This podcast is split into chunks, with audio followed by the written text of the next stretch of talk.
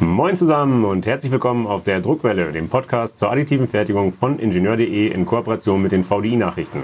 Mein Name ist Stefan Asche. Dies ist Folge 5.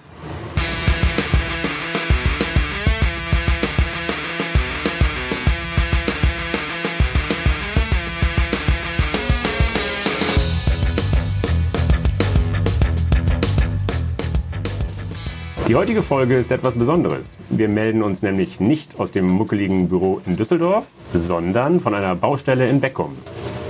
Denn hier im münsterländischen Kreis Warendorf entsteht gerade das erste 3D-gedruckte Wohnhaus Deutschlands. Ausführende Firma ist die Peri GmbH aus dem bayerischen Weißen Horn.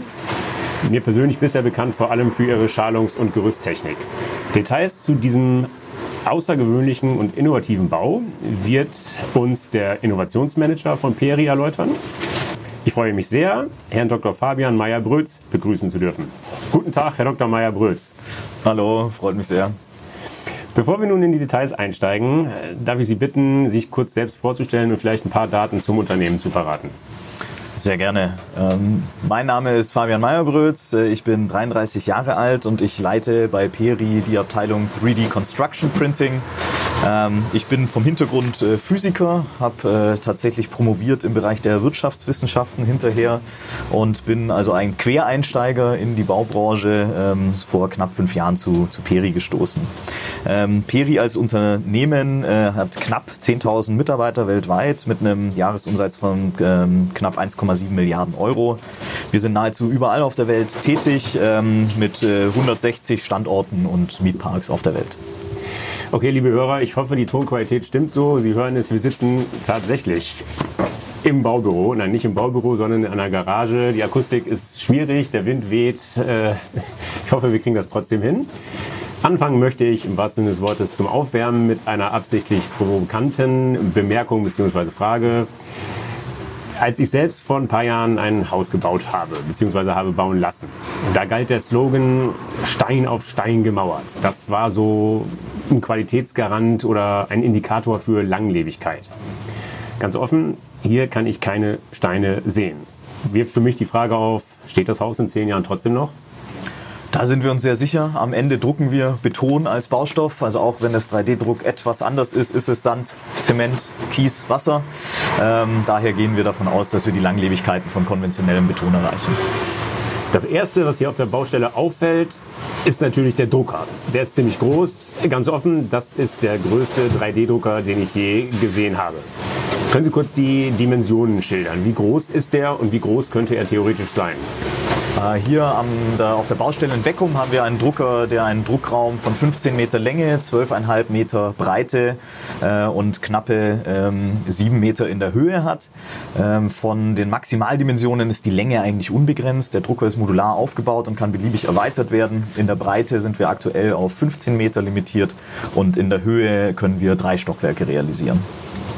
Erklären Sie mal die Konstruktion des Druckers. Das sieht aus wie ein Portalsystem. Wie funktioniert es? Exakt äh, richtig formuliert. Es ist ein Portalsystem, also im Prinzip wie sehr viele andere konventionelle kleinere 3D-Drucker funktionieren, nur eben auf einem ganz anderen Maßstab. das stimmt wohl. Wer hat den Drucker entwickelt? Ich habe gerade gesagt, Peri ist ja eher für mich Schadungsbau, Gerüstbau. Ist das eine Eigenentwicklung? Ähm, Peri, wir beschäftigen uns seit ja eigentlich schon über fünf Jahren mit dem Thema 3D-Betondruck, frei nach dem Motto, äh, wir formen Beton ohne Schalung. Ähm, wenn das möglich ist, dann ist unser Kerngeschäft gefährdet und also wollen wir da ganz vorne mit dabei sein bei dieser Technologie. Ähm, wir haben festgestellt, 2017 ist die, hat sich die Technologie eigentlich noch rasanter weiterentwickelt, als wir das selber dachten. Ähm, und so haben wir beschlossen, dass wir da auch nochmal Geld in die Hand nehmen und ähm, äh, uns mit einem Startup zusammentun wollen. Da haben wir auf der ganzen Welt uns Startups angeguckt und uns am Ende für die, das, die, die dänische Firma Cobot entschieden, wo wir ähm, ein, ein wichtiger Teilhaber sind und mit denen wir diese Technologie zusammen vorantreiben. Ähm, entsprechend ist der Drucker, also vieles an der Maschinentechnologie ähm, von unseren Kollegen in, in Dänemark entwickelt worden. Und wenn es dann um den Bauprozess geht, um Materialzuförderung etc., das ist bei uns bei Peri entstanden.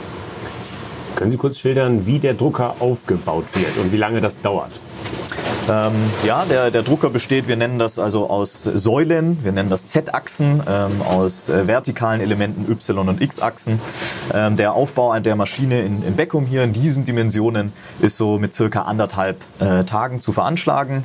Ähm, die Maschine ist, ich meine, dafür sind wir als Peri bekannt, es ist äh, einfache Bedienung und dass wir also nicht hier in allen Achsen perfekt ausgerichtet sein müssen, sondern die Maschine ist explizit so entwickelt, dass wir entlang einer Richtung sehr gut ausgerichtet sein müssen und in allen anderen Richtungen die Maschine passend justieren können. Was dir noch auffällt, ist, dass der gesamte Drucker, die gesamte Baustelle eingehaust ist, beziehungsweise ein Zelt drüber gebaut ist.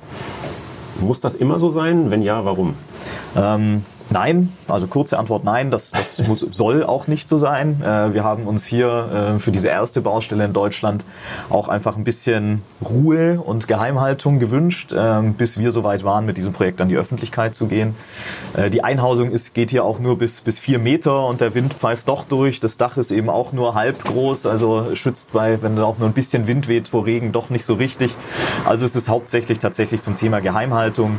Das heißt, eine Einhausung wird zukünftig eigentlich nicht nötig sein und ähm, kann auch im, im Freien gedruckt werden. Für die Laien unter unseren Hörern, das Prinzip ist so ein bisschen wie ein Schmelzschichtdrucker. Das heißt, das halbflüssige Material wird durch eine Düse gedrückt und dann Schicht für Schicht aufgebaut. Können Sie kurz schildern, wie der Beton zu dieser Düse kommt? Ähm, ja, da gibt es eigentlich keine ganz einfache Antwort, äh, weil hier gibt es verschiedene Varianten, wie das passieren kann. Aber auf einem abstrakten Level wird äh, konventionell Material vor Ort am Ort der Baustelle gemischt und dann mit einer Pumpe in unseren Druck über ein Schlauchsystem in unseren Druckkopf bewegt sagen wir ähnlich wie so ein Filament durch so einen 3D-Drucker durchgeschoben wird. So passiert das im Prinzip bei uns auch. Und dann haben wir eine nochmal eine Pumpe, eine Düse vorne im Druckkopf, die dann die äh, genaue Positionierung des Materials übernimmt. Wie verhindern Sie, dass ein Knick entsteht im Schlauch, im Zuführungsschlauch? Ähm, ja, da haben wir glücklicherweise äh, in, in unseren Skalen keine Probleme damit. Ähm, das ist ein, ein Mörtelschlauch von 50 Millimeter Durchmesser, ähm, der schlicht und ergreifend nicht knickbar ist. Ähm, deswegen, da, da haben wir glücklicherweise keine Schwierigkeiten. Können Sie schildern, wie der Druckkopf aufgebaut ist? Gibt es da verschiedene Düsen, je nach Wandstärke?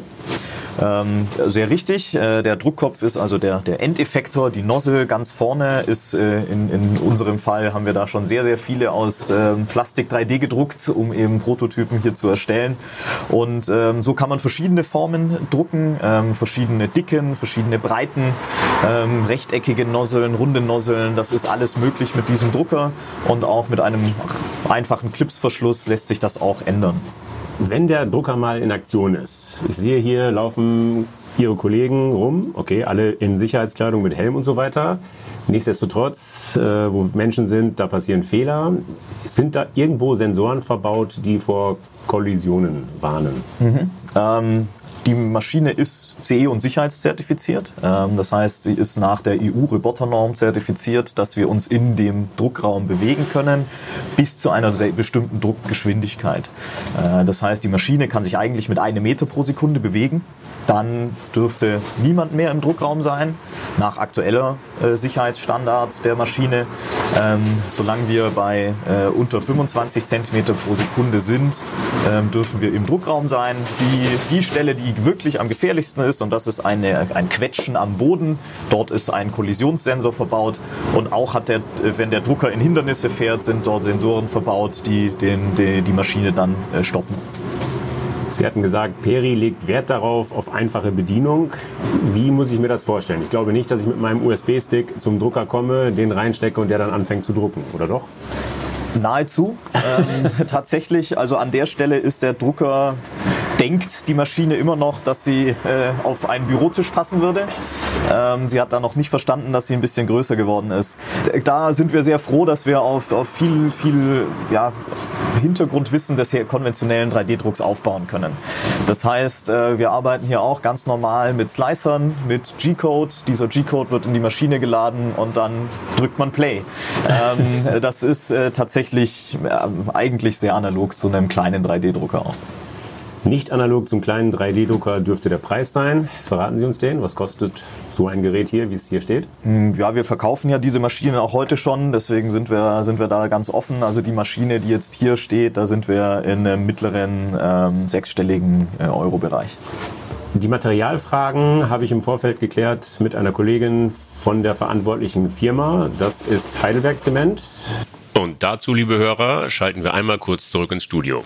Über Materialfragen habe ich gesprochen mit Frau Dr. Jennifer Scheidt, Leiterin Engineering und Innovation bei der Heidelberg Zement AG. Ich habe sie gefragt, inwieweit sich das in Beckum verarbeitete Material von Standardbeton unterscheidet. Sie erklärte mir daraufhin, dass Standardbetone darauf abgestimmt seien, im flüssigen Zustand in einer Schalung auszuhärten und dabei Formtreue auszubilden. Ein 3D-Druckbeton hingegen müsse unmittelbar nach der Extrusion formstabil sein, um die nachfolgenden Schichten zu tragen. Gleichzeitig müsse er vor der Ausbringung gut pumpbar und gut extrudierbar sein. Das auf der Baustelle verwendete Material iTech 3D erreiche dies durch Zugabe ausgewählter und aufeinander abgestimmter mineralischer Komponenten und Hochleistungsadditive. Diese Zusätze würden auch dafür sorgen, dass das Material trotz der schnellen Aushärtung nicht zur Rissbildung neigt. Außerdem habe ich Frau Dr. Scheid noch gefragt, welche Festigkeiten das Material erreichen kann. Daraufhin erklärte sie mir, dass die Endfestigkeit von verschiedenen Randbedingungen abhängig sei, unter anderem vom Gehalt an Wasser, das ihm zugegeben wurde. Im Beckum-Projekt lägen die Messwerte der Druckfestigkeit im Bereich zwischen 50 und 60 Megapascal. Und damit gehen wir auch schon wieder zurück an den Ort des Geschehens, also zurück auf die Baustelle. Kommen wir jetzt zum eigentlichen Druckprozess. Ist die Betonausbringungsmenge an die Verfahrgeschwindigkeit des Druckkopfs gekoppelt oder kommt zu jeder Zeit bei jeder Geschwindigkeit die gleiche Menge Beton raus? Nein, das ist automatisch reguliert. Ähm, also zum Beispiel bei engen Kurven wird der Drucker langsamer und entsprechend auch die Extrusionsgeschwindigkeit wird entsprechend angepasst. Ähm, natürlich auch die Breite der Nozzle spielt hier eine Rolle. Drucke ich nur drei Zentimeter breit oder doch zehn? Ähm, das ist also alles äh, automatisiert gesteuert. Wie groß ist die maximale Ausbringungsmenge pro Zeiteinheit, beispielsweise pro Minute? Ähm, ja, also hier an dieser Baustelle sind wir da so bei 36 Litern pro Minute. Da bewegen wir uns aber, was die Ausbringungsleistung angeht, eher so bei 30 Prozent von dem, was wir mit dem aktuellen Setup realisieren können. Das heißt also sehr, also 100 Liter pro Minute sind leicht möglich ähm, und zukünftig ist auch noch wesentlich mehr denkbar. Also da ist ähm, eigentlich fast keine Grenzen gesetzt heißt für die Praxis, welche Wandfläche lässt sich pro Minute erstellen, aktuell hier auf der Baustelle und perspektivisch? Ja, also wenn wir jetzt die Matte machen, wir drucken mit den 25 Zentimetern pro Sekunde, die ich ansprach. Äh, wenn wir dann, wir drucken jetzt hier mit zwei Zentimeter Höhe. Ähm, wenn man dann die Matte macht, dann entsteht ein Quadratmeter Wand in äh, ungefähr drei Minuten. ähm, und das ist natürlich eben auch genau, worum es hier, hier geht. Das sind genau diese Leistungszahlen. Ähm, und wie ich auch angesprochen habe, die Maschine kann sich auch mit einem Meter pro Sekunde äh, bewegen. Also uns ist natürlich daran gelegen, wenn wir hier noch mehr gelernt gelernt haben, auch in der Baupraxis, äh, werden wir auch die, die Sicherheitsnormen entsprechend anpassen und äh, wollen dann natürlich noch schneller drucken. Und so sind die Leistungszahlen, ja, sprechen eigentlich für sich. Das klingt so, als könnte man da ziemlich viel Beton in ziemlich kurzer Zeit durchdrücken. Wie ist denn die Zufuhr gewährleistet? Wie kommt der Beton zur Baustelle? Mhm. Ähm, hier arbeiten wir, also weil das Material schon noch ähm, in, in, geringen Mengen, sage ich mal, angefragt wird. Der Markt ist natürlich noch nicht so groß. Wir sind da äh, welche der wenigen Leute, die den Herstellern wie Heidelberg Zement so, so Material abnehmen. Ähm, wird es hier in, in, großen Gebinden, in sogenannten Big Bags geliefert. Äh, wir füllen das dann in ein großes konventionelles Baustellensilo um und von dort geht es in den Drucker. Das ist aber perspektivisch und da meine ich eher in den nächsten, im nächsten halben Jahr wird auch das sich verändern ändern und wir, denke ich, werden wir hier ganz konventionell mit einem großen LKW, der das Material auf die Baustelle bringt, es wird in das Silo eingeblasen, wie es beim Verputzen üblich ist und äh, dann können wir den Drucker sehr konventionell mit Material versorgen. Sie haben es gerade angesprochen, die Schichtstärke hier auf der Baustelle in Beckum sind zwei Zentimeter. Welche Schichtstärken sind praktisch möglich, sowohl minimal als auch maximal?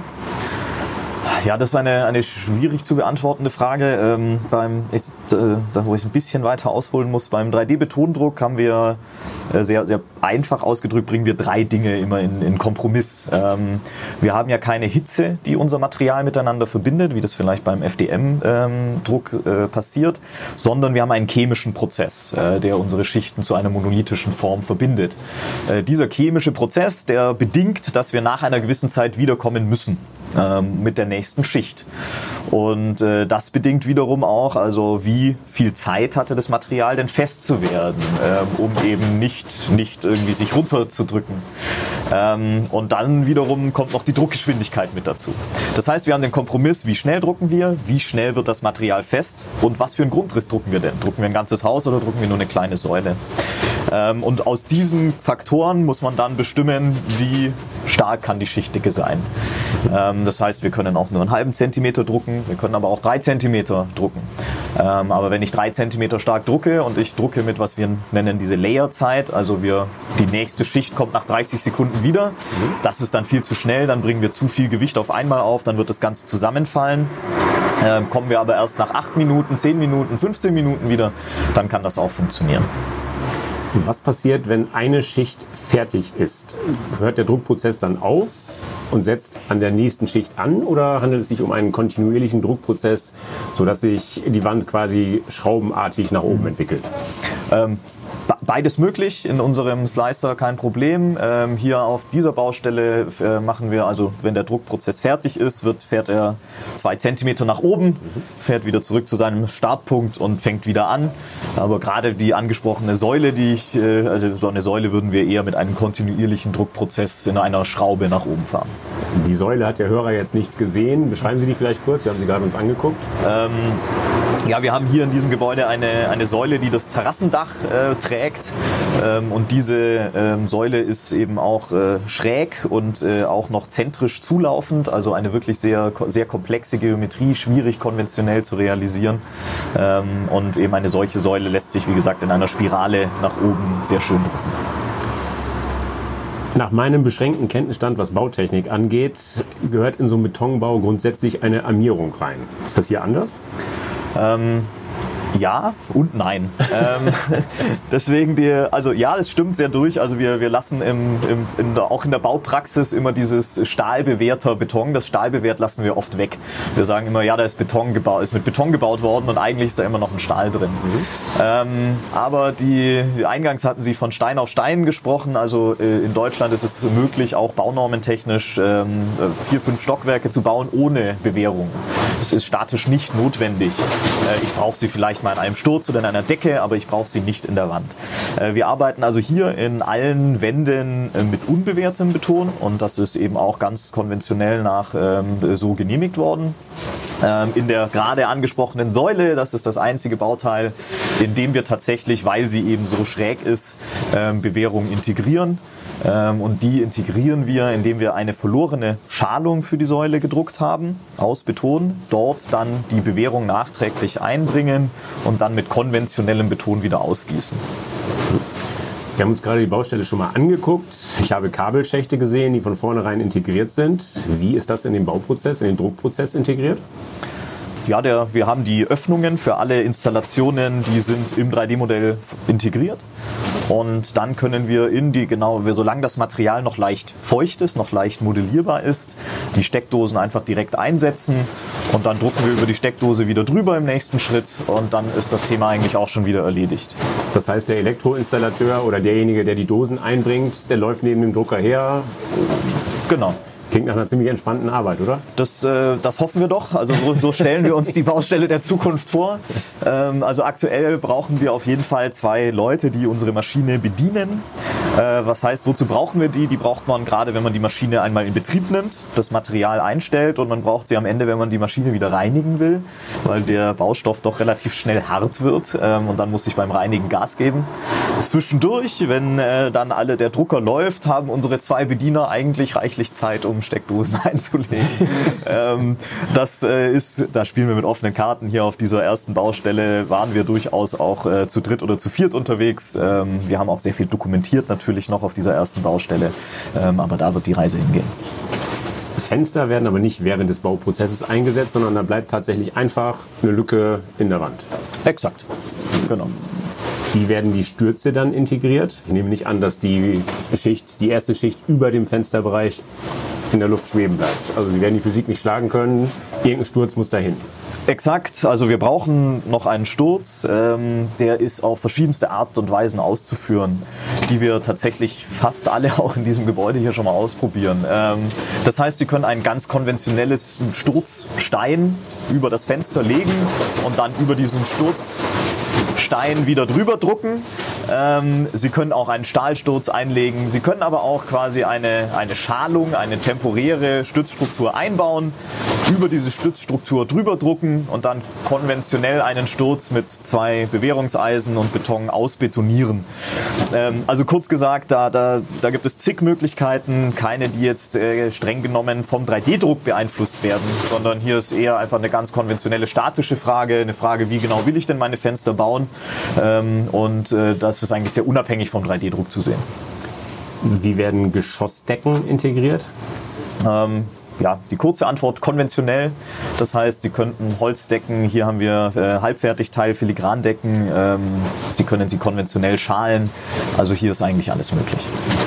Die Wände, so wie sie jetzt, wie wir sie jetzt sehen, das erste Geschoss, das Erdgeschoss, Entschuldigung, das Erdgeschoss ist gerade fertig. Wir sehen tatsächlich den offenen Beton. Wir sehen die, ich sag mal, die abgelegten Würste, Schicht für Schicht. Das mag optisch reizvoll sein für den einen oder anderen. Bleibt das so oder wird es verputzt? Muss es verputzt werden? So, hier wird in diesem Bauwerk wird die Außenfassade so bleiben und im Innenraum wird ja so 50, 60 Prozent werden verputzt oder kriegen einen Fliesenspiegel im Bad zum Beispiel. Ähm, aber vieles wird auch dort unverputzt bleiben, sondern einfach nur gestrichen.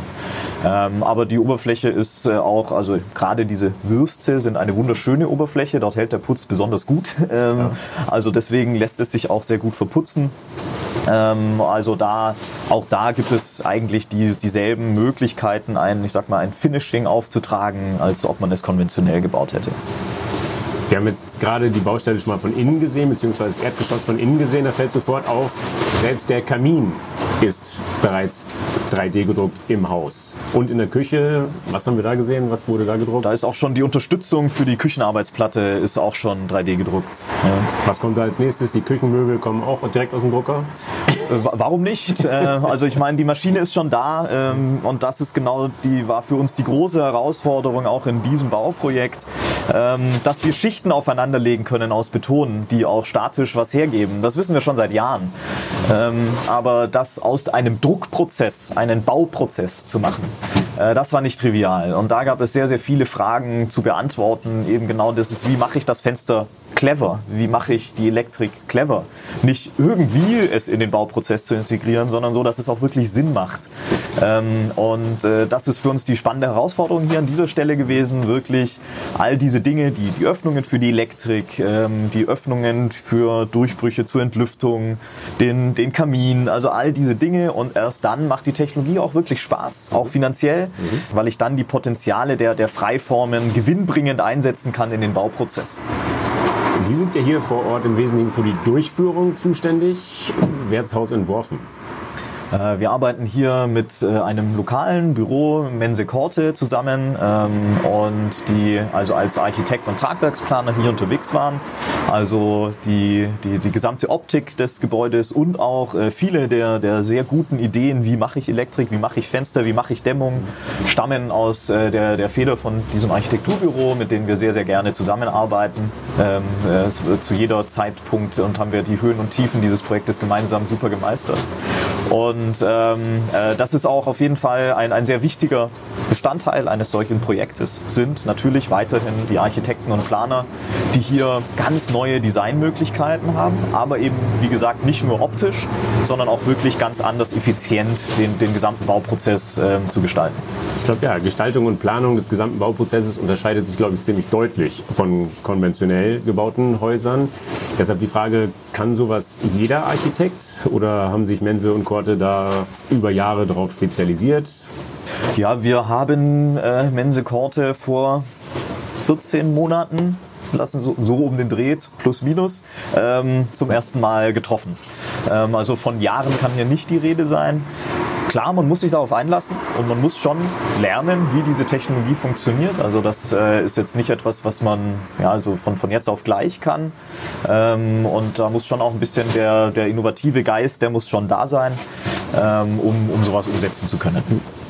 Der Baustelle ist, glaube ich, ziemlich viel genormt, muss ziemlich viel genormt sein, standardisiert sein. Hier ist nichts genormt, nichts standardisiert, glaube ich, noch nicht. Deshalb die Frage, wie lange hat der Genehmigungsprozess gedauert? ja, von Start der ersten äh, Gespräche mit Gutachtern bis zu der Genehmigung ähm, haben wir so neun bis zehn Monate verbracht. Also vergleichsweise schnell, äh, muss man wirklich sagen. Also da gibt es äh, andere Projekte mit vielleicht weniger Neuigkeitsgrad, die wesentlich länger brauchen.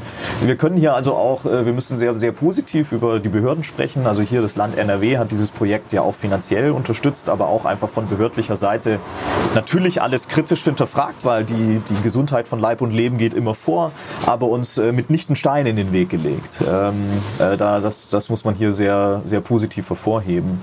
Ähm, wir aber haben hier vieles an, an Baustoffen mit der Technischen Universität in München ähm, überprüfen lassen, gutachterlich, ähm, so dass wir genau wissen, was das Material kann. Ähm, auch mit Gefrier-Tau-Tests, also auch die eben die an, eingangs angesprochene Langlebigkeit der, der Materialien haben wir auch im Labor äh, versucht durchzugehen. Also den um quasi als kurzes Fazit dazu, den Genehmigungsprozess sind wir relativ schnell durchlaufen und sind sehr stolz darauf, diese Zustimmung im Einzelfall, die glücklicherweise naja, kopierbar in Anführungszeichen ist, mhm. ähm, sodass wir das beim nächsten Mal sicherlich also eher in, in Wochen bis in wenigen Monaten hinkriegen werden. Man hat ihnen also keine, wie Sie sagen, Steine in den Weg gelegt. Schöne Metapher, finde ich, in diesem Zusammenhang. Bringt mich zur nächsten Frage. Wie sind die Wände aufgebaut? Dreischalig habe ich gerade gesehen. Können Sie da ein bisschen was zu ausführen? Mhm. Ja, grundsätzlich, da gehe ich einen kleinen Schritt zurück. Also grundsätzlich ist der 3D-Drucker erstmal ein Werkzeug. Ähm, und es sind die verschiedensten Wandaufbauten denkbar. Ähm, also nur weil wir etwas in diesem Gebäude auf eine gewisse Art und Weise gemacht haben, heißt das nicht, dass das so gemacht werden muss. Ähm, wir haben in diesem Gebäude ähm, verschiedenste Wandaufbauten. Wir haben äh, in der, allein in der Außenwand zwei verschiedene Wandaufbauten. Wir haben also zum Beispiel dreischalige, das heißt, wir haben drei Spuren gedruckt, haben damit zwei Hohlkammern erzeugt. Eine Hohlkammer Kammer wird mit Dämmmaterial gefüllt und die andere wird äh, dann mit herkömmlichen Beton noch ausgegossen. Äh, wir haben aber auch Wandelemente in den Außenwänden, die sind ähm, drei Spuren, davon sind aber zwei direkt nebeneinander gedruckt und also nur eine Hohlkammer, die dann nur mit Dämmung gefüllt wird. Und im Innenraum haben wir eben auch äh, Wände, die rein aus 3D gedrucktem Material bestehen. Also das, das ist ja wieder das Schöne an diesem, diesem Prozess. Wir können alles in einem Schuss machen mhm. ähm, und wirklich sämtliche Wände ähm, in, in, nicht mit äh, drei verschiedenen Ziegeltypen und hier noch ein Trockenbau, sondern es kommt alles aus einem Guss, alles ist sofort da. Und da können wir die, die Flexibilität des 3D-Drucks voll ausspielen. Sie haben den Innenraum angesprochen. Wie groß wird die Wohnfläche? Äh, hier haben wir um die 160 Quadratmeter Wohnfläche. Nochmal zurück zur Haustechnik, Elektrik, Heizung, Wasser und alles, was dazugehört. Unterscheidet die sich von klassischen Bauten? Im Grunde nein. Ähm, wir haben hier natürlich die Möglichkeit, sie zu unterscheiden. Also wir können hier eben etwas flexibel agieren, auch was zum Beispiel Entlüftung geht, Belüftung geht. Ähm, aber sonst ist hier ein ähm, normales Heizungssystem verbaut, eine normale Elektrik. Also da äh, muss man nicht das Rad neu erfinden. Verraten Sie uns, was das Haus am Ende mal kosten wird? Ja, das äh, können, können wir ähm, noch, noch nicht genau sagen. Ich meine, es ist das erste in Deutschland. Ähm, wenn wir das Projekt wirklich fertiggestellt haben und wirklich wissen, wie hat es sich denn auf andere Gewerke ausgerichtet, also nicht nur den Druckprozess, sondern wirklich das alles drumherum, dann werden wir da zu gegebener Zeit äh, die, die Zahlen bekannt geben. Ähm, jetzt wäre es einfach noch zu früh, weil noch ist das Gebäude nicht fertig und dann haben wir da noch nichts Verlässliches. Aber trauen Sie sich eine Einschätzung zu? Wird das günstiger sein als Stein auf Stein klassisch gebaut oder teuer? Also dieses erste Projekt, da sind wir ganz ehrlich, das wird nicht günstiger sein, ähm, weil hier auch einfach eine Lernkurve mit dabei war. Aber klar, da, da geht die Reise hin. Also, dass äh, diese Technologie durch Automatisierung, durch effizienter Gestalten nicht nur der Wände, sondern auch der Elektrik, auch der Einbauteile, äh, geht es um Kosten und es geht um Bauzeit. Ähm, wir haben einen enormen Fachkräftemangel im Bau und es geht also zum einen natürlich darum, weniger Fachkräfte zu brauchen, zum anderen auch wieder die Baubranche attraktiv zu machen. Äh, Azubis findet man leichter, wenn man ihnen sagen kann, hey, wir haben einen großen 3D-Drucker, mit dem du auf der Baustelle bist, als du stapelst den ganzen Tag äh, Ziegel. ähm, das ist, denke ich, sehr naheliegend. Und, äh, aber ja, es, also das ist wirklich, es geht um Kosten und Zeit. Dieser Design-Aspekt, das ist, sage ich mal, ein Sahnehäubchen für uns. Das nimmt man natürlich mit. Complexity for free. Aber es geht uns eher darum, diese Complexity for free eben gewinnbringend im, im Design auch zu Funktion zu nutzen. Äh, vielleicht da noch kurz ein, ein, Wort dazu auch. Also wir, wir wissen, dass äh, ein, ein Rechteck mit 200 Quadratmetern hat äh, circa ähm, verglichen mit einem Kreis mit 200 Quadratmetern, da haben wir einen Unterschied von 25 Prozent in der umlaufenden Länge. Ähm, und jetzt ist ein Kreis vielleicht nicht das optimale Design für ein Haus, aber selbst wenn ich nur mal ein paar Rundungen integriere, dann kann ich ein paar Prozentpunkte meinen mein Materialverbrauch reduzieren. Ich habe also weniger, das ist gut für meinen Geldbeutel, das ist aber auch gut für unseren Planeten. Ich habe auch, wenn ich die umlaufende Länge reduziert habe, auch langfristig meine Heizkosten reduziert. Also diese Lebenszykluskosten wieder, sowohl gut für den Geldbeutel als auch gut für unseren Planeten. Und so muss man die Technologie wirklich sehen. Also ein bisschen ganzheitlich und dann geht es am Ende unterm Strich auf dem Bau immer um Geld. Ja. Sie haben Effizienz angesprochen, Bauzeit angesprochen. Wann ist das Haus fertig? Ähm, ja, komplett fertig wird dieses Gebäude so im, im März sein. Ähm, der Druck wird ähm, in, in wenigen Wochen ist, ist der Druck abgeschlossen. Das heißt, Druck, reine Druckzeit, wann haben Sie angefangen, wann hören Sie auf? Ähm, ja, wir planen jetzt hier insgesamt für also eine sechs Wochen Druckzeit. Also das heißt nicht sechs Wochen lief der Drucker, sondern sechs Wochen waren dann Leute von uns hier. So mhm. muss man es vielleicht formulieren. Äh, aber wir haben hier uns gerade in diesem ersten Projekt äh, ja keine hohen Zeitziele gesteckt. Wir haben es bedächtlich angehen lassen. Wir haben sehr viel dokumentiert, ähm, und äh, eben hier auf Nummer sicher zu gehen. Also das, das ist nicht unbedingt repräsentativ repräsentativ. Äh, man muss es sehen, ein solches, also wenn wir wirklich die, die Maschine da durchlaufen lassen, ähm, sehen wir perspektivisch, wenn wir das, das Gebäude zum vierten Mal drucken würden, ähm, dann ist ein Stockwerk pro Woche locker fährt drin. Okay. Wer wird das Vergnügen haben, hier eins zu wohnen? Steht das schon fest? Ähm, das steht tatsächlich äh, schon fest. Es ist äh, eine, eine junge Dame, die hier einziehen wird. Ähm, hier nebenan wohnt schon ihr Bruder samt Familie. Ähm, das ist, sind also die Nachbarn und hier wird dann äh, eine, eine junge Dame einziehen in, in dieses Gebäude. Wir werden es circa ein Jahr nutzen als ja, Showroom, also um auch diese Technologie äh, interessierten Leuten zu zeigen, ähm, wie sieht das aus. Ähm, einfach die die, Baubranche zu informieren über die Technologie. Ähm, da spielen wir immer mit sehr offenen Karten. Und sobald diese, diese Phase ähm, abgeschlossen ist, ähm, wird dann wird das Gebäude bewohnt. Spannendes Stichwort haben Sie gegeben, die Nachbarn. Wenn ich mich hier umgucke, klassische Einfamilienhäuser aus den, helfen Sie mir, 70ern würde ich vermuten. Ja, würde hinpassen. 60er, 70er würde ich schätzen. Ja. Was sagen die dazu, dass hier jetzt plötzlich so was Hochmodernes entsteht? Ja, wir, ähm, wir sind sehr froh und sehr, sehr glücklich mit den Nachbarn hier. Ähm, wirklich nette Nachbarn, die natürlich immer sehr neugierig waren, als wir hier angefangen haben, was passiert jetzt. Äh, und da haben wir uns natürlich noch sehr bedeckt gehalten. Generell ist das, das Feedback äh, sehr positiv. Ähm, da, da können wir also weder von den Nachbarn, von auch sonst interessierten Leuten, die einfach so vorbeigefahren sind, uns doch sehen. Ähm, da da sind, wir, sind wir sehr glücklich damit mit dem Feedback.